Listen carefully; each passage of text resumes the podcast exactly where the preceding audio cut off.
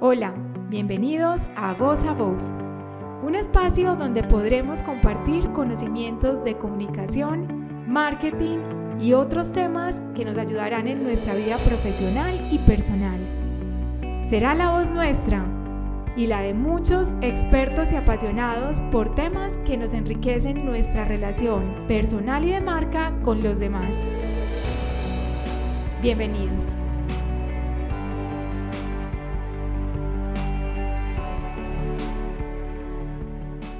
Hola, estamos en el cuarto episodio de Voz a Voz. Y hoy tenemos un tema muy especial, un tema que nos convoca a todos los que estamos ahí en el mundo de las comunicaciones internas, lo que llamamos internas o externas, que hoy en día esas barreras se han perdido y es maravilloso. Se trata de la comunicación de la compañía para todo tipo de audiencias. Pero este es un tema que nos llama mucho la atención porque constantemente en nuestra compañía nos preguntan por nuevos indicadores de comunicación que realmente sean relevantes, valiosos y sobre todo que logren conectar con el negocio, con esos indicadores estratégicos del negocio que necesitamos poder demostrar como una buena estrategia una buena comunicación, una interiorización, que ya lo vamos a ver más adelante, sí impacta los resultados de la compañía, sí impacta las ventas, por consiguiente impacta el balance,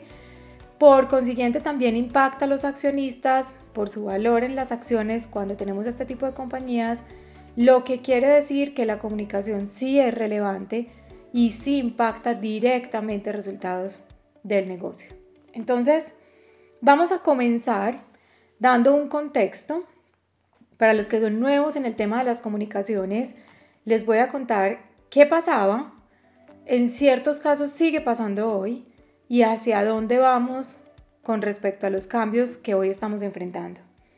¿Cuál era el contexto? ¿Qué pasaba o qué sigue pasando? Por muchos años, quienes estamos en este mundo hemos oído decir que medir la comunicación es difícil,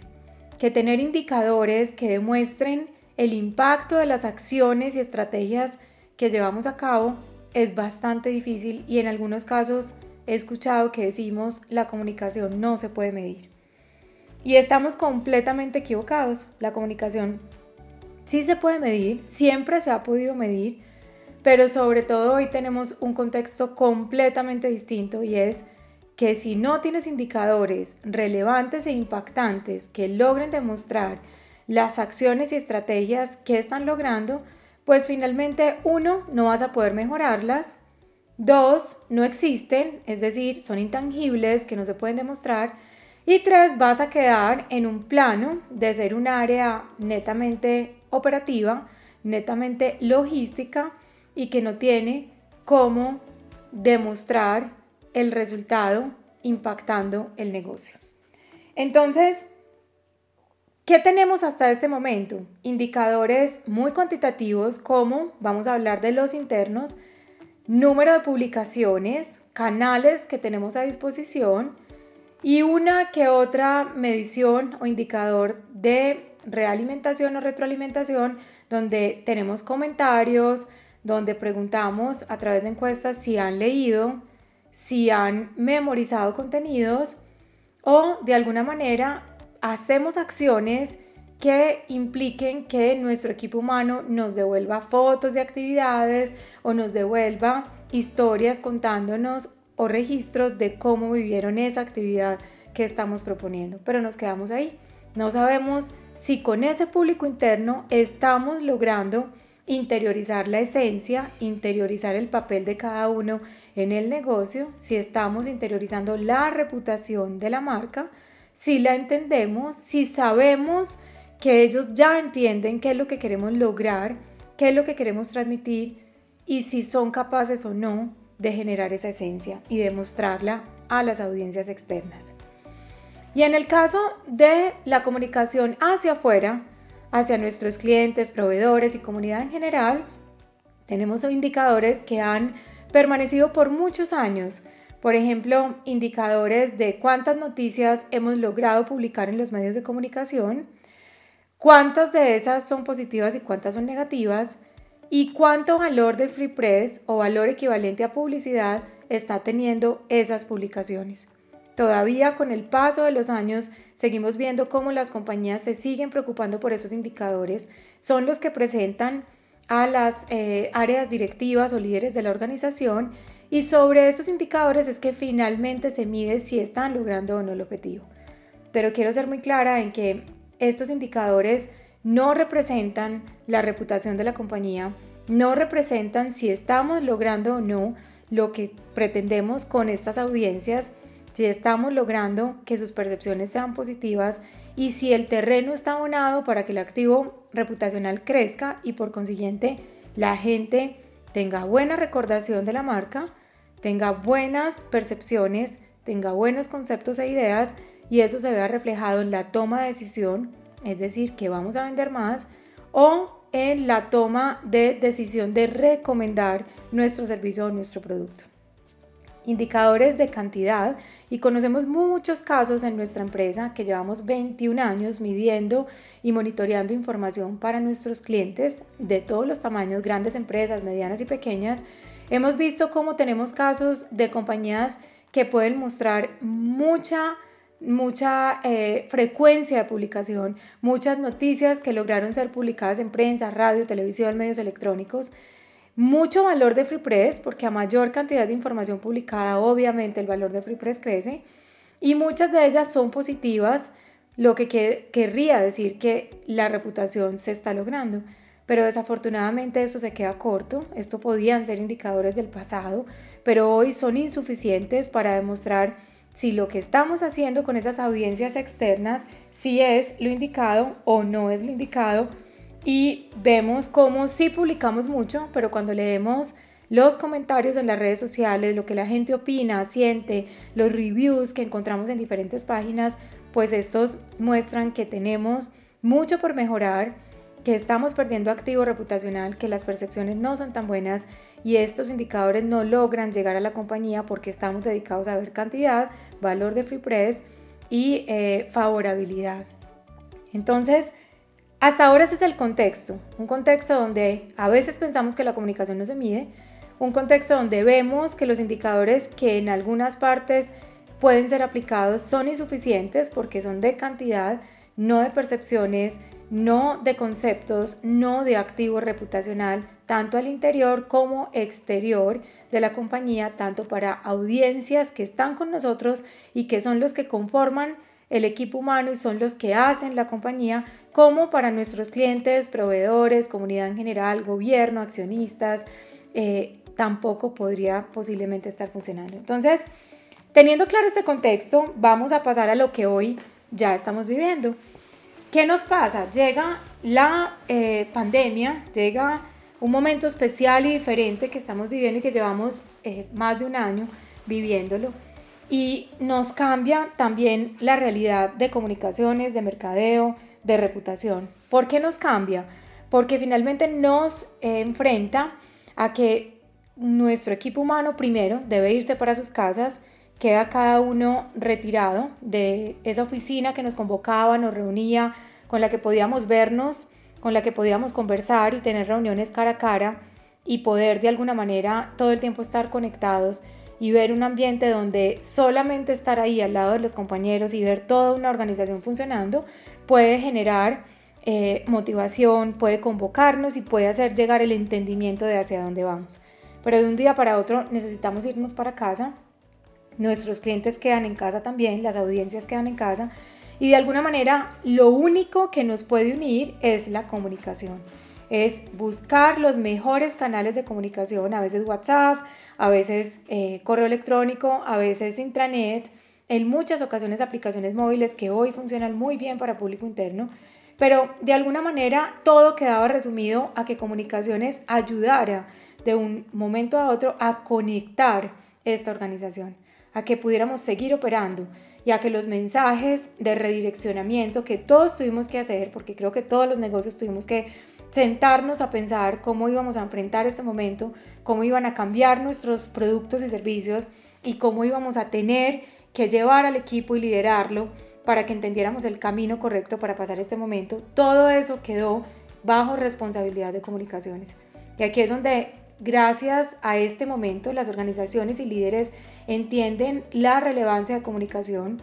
traspasamos esa barrera de ser quienes eh, escribimos bien, quienes eh, publicamos de manera correcta, quienes somos capaces de hacer copies o quienes preparamos eventos o quienes eh, acompañamos un vocero a, una, a un momento, a un relacionamiento y trascendemos a ser un área donde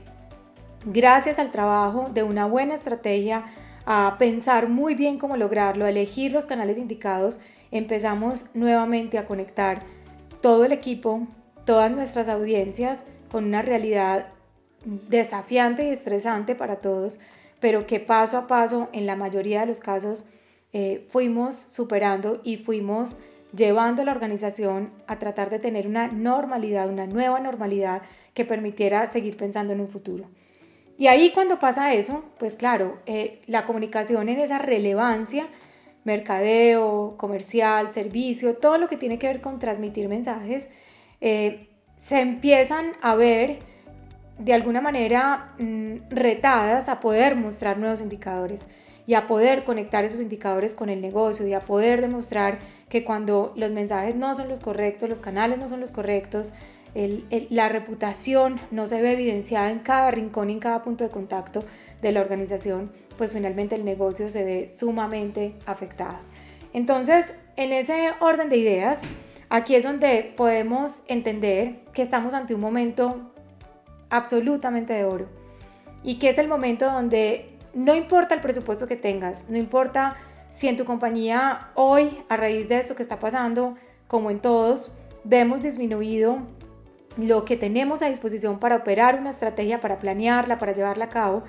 no importa si estás bien o si estás mal en ese punto, siempre tienes que pensar en cómo recoger datos, en cómo tener indicadores y cómo empezar a mostrar que esto sí impacta el negocio, porque de esa manera vas a poder sostener esta relevancia que gracias a este momento, que ha sido difícil en muchos aspectos,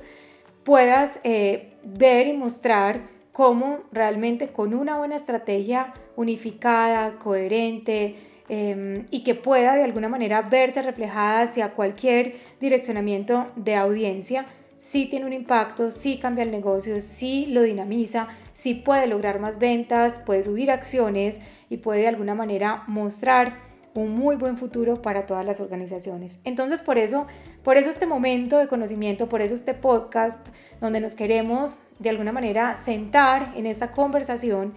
que sé que muchos la tienen mientras se desplazan de un lugar a otro, mientras están eh, haciendo ejercicio, puedan tener algunos recursos disponibles para saber cómo empezar a cambiar los indicadores y volverlos más relevantes. Y vamos ahí entonces a comenzar desde adentro. ¿Por qué comenzamos desde adentro? Porque aquí hay un entendimiento supremamente estratégico que debemos tener todos. Comunicación interna no es solamente transmitir el direccionamiento estratégico, la cultura y tener informada a la compañía de todo ese acontecer en el diario vivir. Las comunicaciones internas tienen una misión muy importante y es lograr que esa esencia, lograr que ese ADN, lograr que esa reputación interior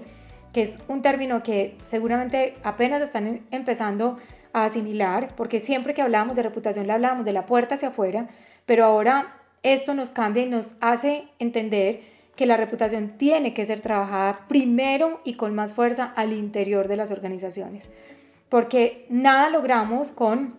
generar una arquitectura reputacional correcta, unos mensajes claves importantes, tener unos canales disponibles y empezar a operar una estrategia reputacional con agencias, relaciones públicas, mercadeo, publicidad, todo lo que confluye en reputación si al interior de la organización lo que dijimos que íbamos a hacer no somos. Entonces,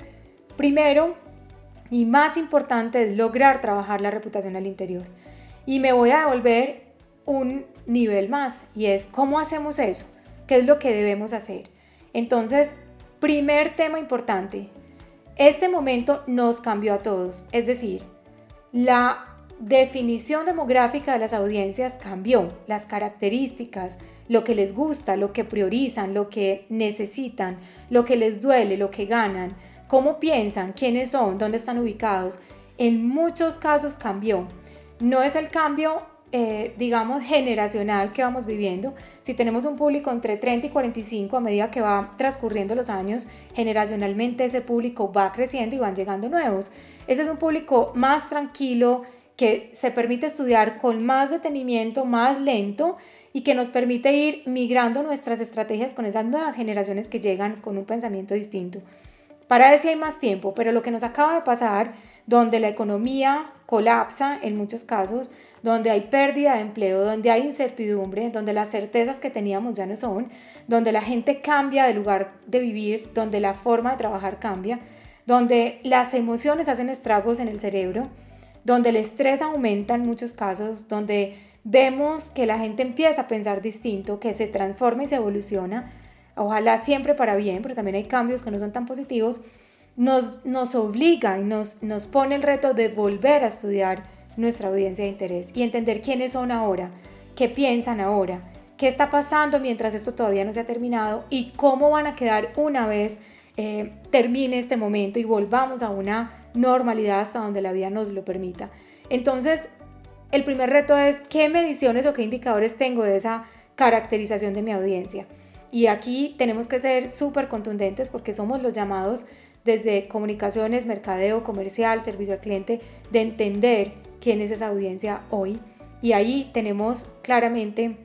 un parámetro de partida, una base para continuar al segundo punto o segundo paso importante en esta construcción de indicadores. Una vez sabemos quién es esa audiencia, yo tengo que mirar quién soy yo, quién es esta organización, qué hace, qué puede ofrecer. Y ojo, qué hace y qué puede ofrecer, siempre lo vamos a repetir y lo hemos hablado en otros episodios, que siempre tenemos que tener claro qué podemos realmente cumplir. Y no tratemos de generar una expectativa o valor esperado más alto del que podamos cumplir, porque siempre vamos a generar deuda reputacional, vamos a quedarle debiendo a la audiencia y ahí es cuando esas percepciones o ideas se empiezan a instalar en el hipocampo, que es donde tenemos la memoria, y esas percepciones negativas de no somos tan buenos, no me cumplieron, tal vez no me llenan mis expectativas, son difíciles de desmontar. Por eso tratemos siempre de tener un valor esperado que sepamos con certeza que se puede cumplir. De esa manera vamos a la fija, vamos tranquilos y vamos seguros. Y ahí es donde una vez entendido la audiencia y una vez entendido quiénes somos nosotros, debemos construir con los equipos de las organizaciones determinados o responsables de tener nuestro portafolio o los productos y servicios definidos, qué vamos a ofrecer. Y una vez tengamos ese portafolio claro, ya sí podemos pasar al siguiente nivel y es cuál es la arquitectura reputacional que tengo que tener, es decir, qué quiero que el otro piense de mí, que sea real, que sí esté en nuestro ADN, que sí se pueda cumplir, que sí sea lo que funciona en el cerebro de nuestro público interno, de nuestro equipo humano, que sí sea lo que nos convoca, que se va a sentir en cada punto de contacto, no importa si es un call center, si es un punto de atención, si es un canal de distribución, si es asesorías eh, personalizadas y consultivas, por donde lo quieran mirar, tienen que mapear cómo es ese diario vivir de esas audiencias y cuáles son los puntos de contacto, dónde vive la experiencia, no solamente dónde recibe mensajes para antojarse, dónde recibe publicidad, eh, por qué canales o si tenemos redes sociales o página web, sino dónde va a vivir esa experiencia. Y ahí es donde podemos definir la arquitectura reputacional. Se define como teniendo claro las dimensiones reputacionales, es decir, esos grandes temas que queremos que ellos tengan claridad en este caso, una arquitectura reputacional universal habla de ciudadanía que se ha vuelto tan relevante, es decir, qué queremos aportar más allá del negocio, qué huella le queremos dejar a este mundo y esto se empieza a volver relevante en este tiempo especial del que estamos hablando.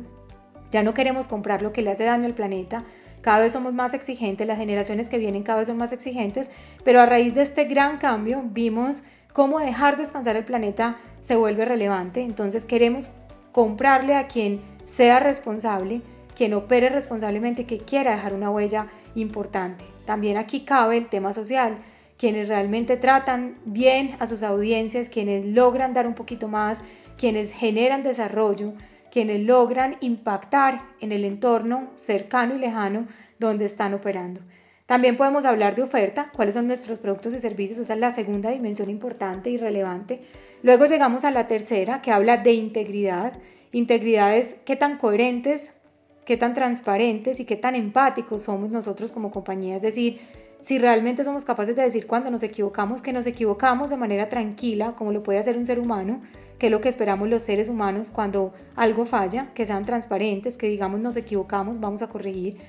Qué tan empáticos somos, es decir, qué tanto entendemos esa audiencia y por eso es importante la demografía, entender cómo piensan, cómo sienten, qué viven y qué quieren.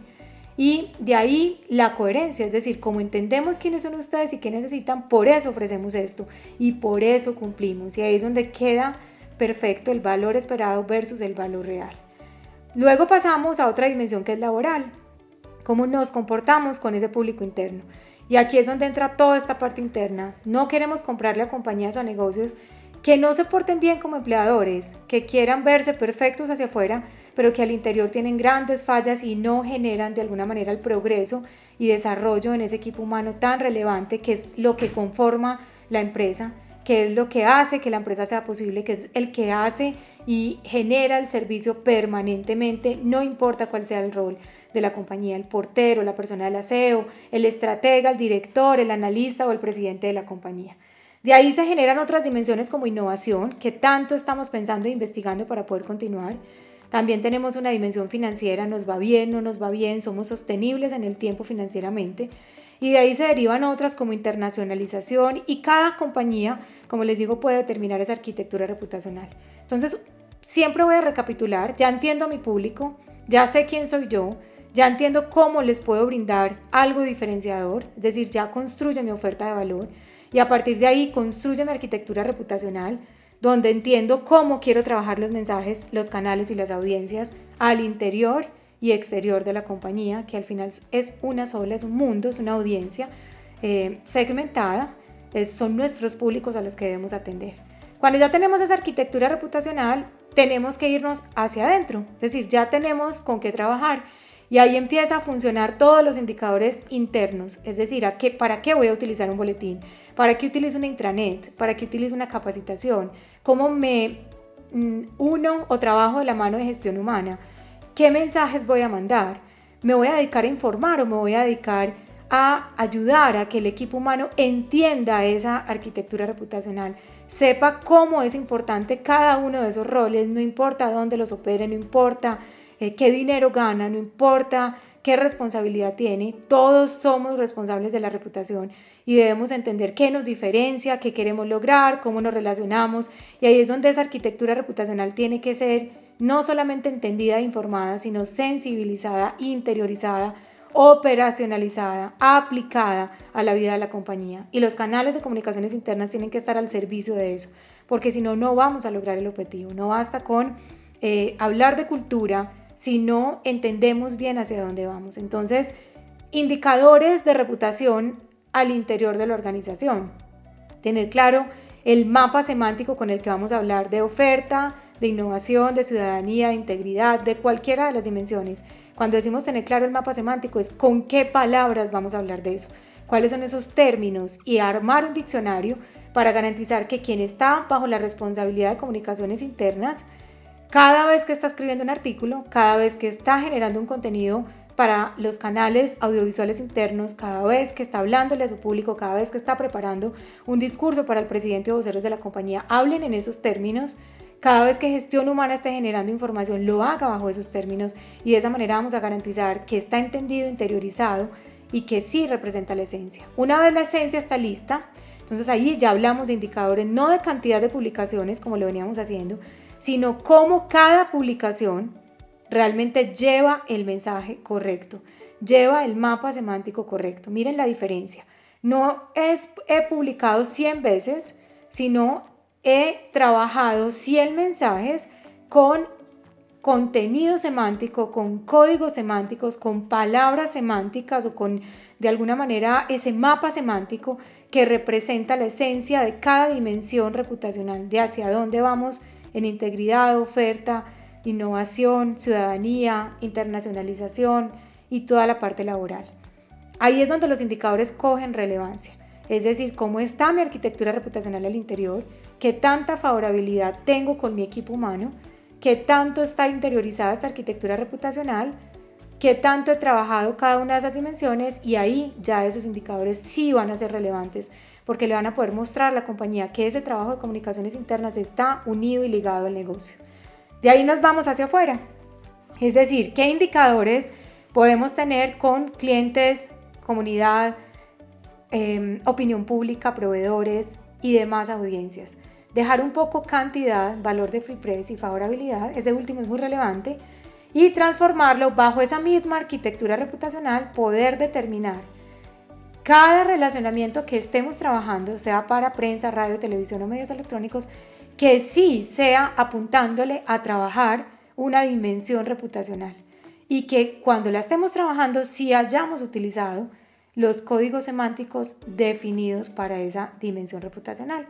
que debería ser la misma que trabajamos hacia adentro. Es decir, que esas palabras sean claras, que no tengan distorsión, que tengan un solo significado y de esa manera esa frecuencia sí va a garantizar que a la gente le va a empezar a quedar claro.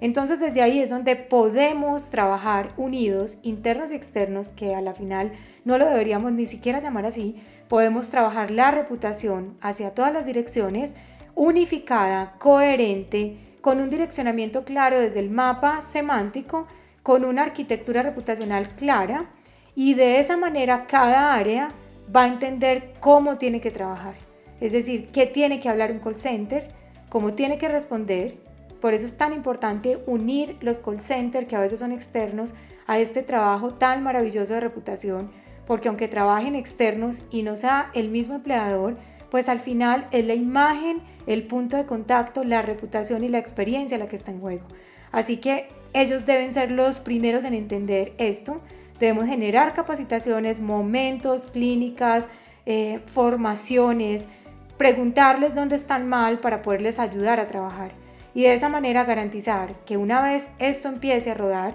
no nos vamos a quedar en palabras de un artículo que logramos publicar en un medio, no nos vamos a quedar en palabras de una entrevista, no nos vamos a quedar en textos de una valla, no nos vamos a quedar en textos de una publicación de redes sociales o un video o un audio. Vamos a trascender porque se va a sentir desde la realidad esa reputación que tenemos. Entonces, ¿qué indicadores podemos tener hacia afuera?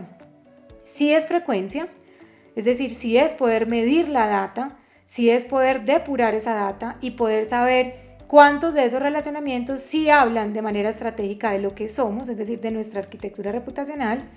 y cuáles de esos contienen ese mapa semántico de manera clara para poder empezar a recoger si esa audiencia o audiencias que estamos atendiendo sí lo están interiorizando. Y lo voy a poner en términos mucho más claros. Tenemos un equipo que genera noticias en medios tradicionales, tenemos un equipo de redes sociales, tenemos un equipo de publicidad, cada uno trabaja,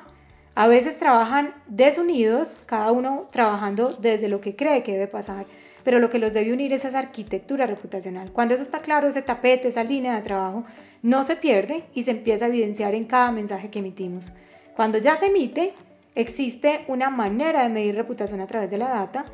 Eh, existe una que nosotros tenemos en este momento operando con los grandes clientes nuestros ya desde hace dos años, que es tener una metodología de medición que se llama netnografía, que es recoger todos los datos disponibles que hoy son tan relevantes porque son todos los comentarios, reviews que se viralizan y que de un momento a otro todos sabemos que nos acostamos con un, digamos, una arquitectura o con un, perdón, un activo reputacional tranquilo y cuando nos levantamos podemos estar en grandes problemas porque alguien muy temprano genera un comentario que se viralizó y posiblemente eso nos está trayendo problemas, pérdidas, de clientes, comentarios cada vez más masivos, eso repercute en valor de acción y por consiguiente podemos llegar rápidamente a una crisis financiera dura e impactante. Entonces, esa netnografía lo que hace es que permanentemente monitorea qué se está diciendo y cada determinado tiempo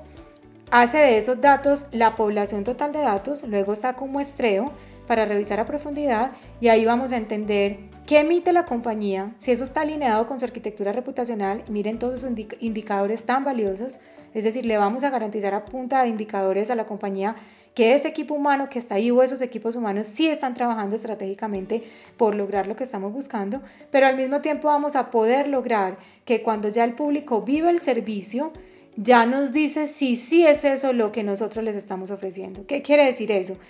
Que sí se siente que somos ágiles, si dijimos que éramos ágiles, que sí se siente que sí tenemos responsabilidad social porque se ve y nos la reconocen, que sí se siente que el servicio es de calidad y, lo ven, que sí los atendemos a través de un call center de manera adecuada, como estamos esperando, es decir, que sí estamos cumpliendo ese valor esperado versus valor real. Es donde empieza a tener esto conexión directa con el negocio, donde vamos a trascender de cantidad y valor de Free Press, a mostrar que realmente las audiencias están pensando como necesitamos que piensen. Y por eso vamos a llevar a abonar a esa toma de decisiones para que sea con nosotros quien compre, que sea con nosotros con quienes quieran contratar y que realmente tengan una recomendación que cada vez va más va generando estímulos, es decir, palabras, o publicaciones que entran por los ojos, por los oídos o porque de alguna manera alguien nos generó esa experiencia y podemos lograr que en un día cualquiera tomemos la decisión porque vamos a nuestro cerebro, al hipocampo y decimos, de esta marca me han hablado bien, he escuchado muy buenos comentarios, ni siquiera te acuerdas quién ni dónde te los hizo, pero sí te acuerdas de lo que te dijeron. Por consiguiente, eso son percepciones, esos son ideas de tu marca que representan reputación. Hasta aquí digamos que hemos tenido un espectro de cómo cambiar esos indicadores, cómo trascenderlos, cómo conectarlos con reputación a través de diferentes metodologías. También lo puedes hacer a través de encuestas que hoy en día podemos realizar de manera rápida y sencilla online. Eh, las encuestas ya están muy estudiadas y nos muestran cómo rápidamente podemos obtener datos sin tener que hacer grandes estudios. Pero lo más importante es que como el mundo hoy a través de las redes sociales ya no se, digamos, se, limita o se suscribe a lo que me cuenta mi familia, sino que el espectro se abre y ya nos importa lo que dicen personas hasta que ni siquiera conocemos, comentarios de restaurantes, de artículos, de lugares de viaje, de turismo, de cadenas de supermercados, de compañías de carros, de cualquier compañía, esos comentarios empiezan a ser relevantes en nuestra reputación de marca entonces, asimismo, tenemos que vivir testeando día a día la reputación. No es cada año, no es cada seis meses. Ojalá sea diario, ojalá tengan cortes mensuales, trimestrales, máximo cada cuatro meses, donde podamos darnos cuenta con la data qué están diciendo de nosotros, qué siente esa audiencia, qué le gusta, qué no le gusta, qué quiere que cambiemos para que enriquezca todos los días el negocio. Y ojo, que los indicadores no se queden ahí en la puerta, sino que trasciendan y bajen y transcurran de manera fluida todas las áreas de la compañía. Es decir, poder sentar al de servicio y decirle, aquí está la, la, la, brecha importante que tenemos que cerrar. Entonces trabajemos con el call center o trabajemos en los tiempos de entrega o trabajemos en la calidad porque no es lo que estamos diciendo que, que sea y por consiguiente estamos en una deuda reputacional. Ese testeo se hace a punta de data. Ese testeo tiene indicadores profundos que nos muestran mapa semántico, que nos muestra favorabilidad,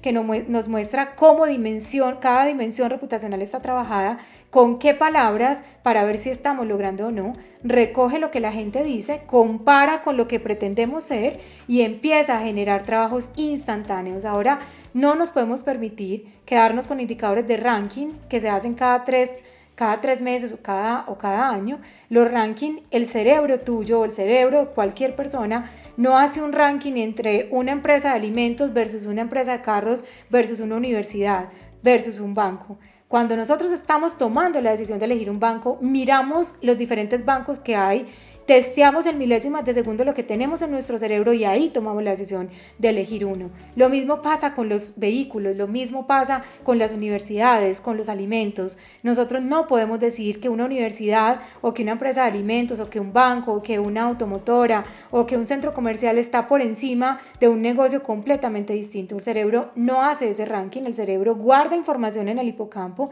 guarda un mapa semántico que te sirve en el momento de tomar la decisión de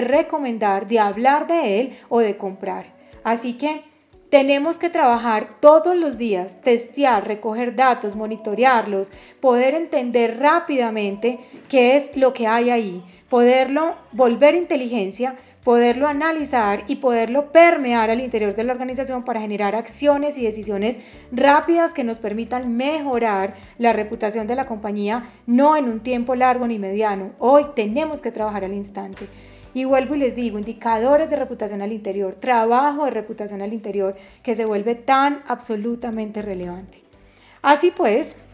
vuelvo y les repito conceptos que aquí hemos hablado para finalizar Espero que si tienen alguna pregunta recuerden que siempre les dejamos aquí nuestras redes y nuestros canales para que puedan conversar con nosotros sobre estos temas. Les recuerdo que el mundo cambió, que tenemos que volver a estudiar nuestras audiencias, que tenemos que aprovechar este momento de oro donde la comunicación se volvió tan relevante. Podemos medir con indicadores valiosos, impactantes y que realmente nos indiquen el camino que debemos empezar a transcurrir Debemos medir al interior y debemos medir también las audiencias que están fuera. Tenemos que trabajar reputación primero adentro. La reputación es lo que tú eres, es tu esencia. Reputación no es lo que solamente transmitimos con palabras, porque tarde o temprano vamos a mostrar lo que somos. Es decir, esto ya es la era de la transparencia. La gente quiere realidades, quiere compañías humanas, que se equivocan, ojalá lo menos posible, pero que son capaces de reconocer que se equivocaron y que gestionan la equivocación de manera correcta, transparente y generando confianza. Así que muchos indicadores, ojalá todos de reputación, ojalá todos conectados con eso que queremos ser, con ese objetivo de negocio, con las dimensiones reputacionales, con los mapas semánticos o palabras o códigos que queremos, siempre teniendo la certeza de que lo que estamos proponiendo, prometiendo, es lo que vamos a poder cumplir de sobra y vamos a poder sorprender a las audiencias, porque solo ahí habrá podido la compañía construir activo reputacional, estar en un lugar, por lo menos por un día seguro. Recuerden que la reputación hoy es eh, algo inseguro, por eso tenemos que trabajar constantemente en ellas.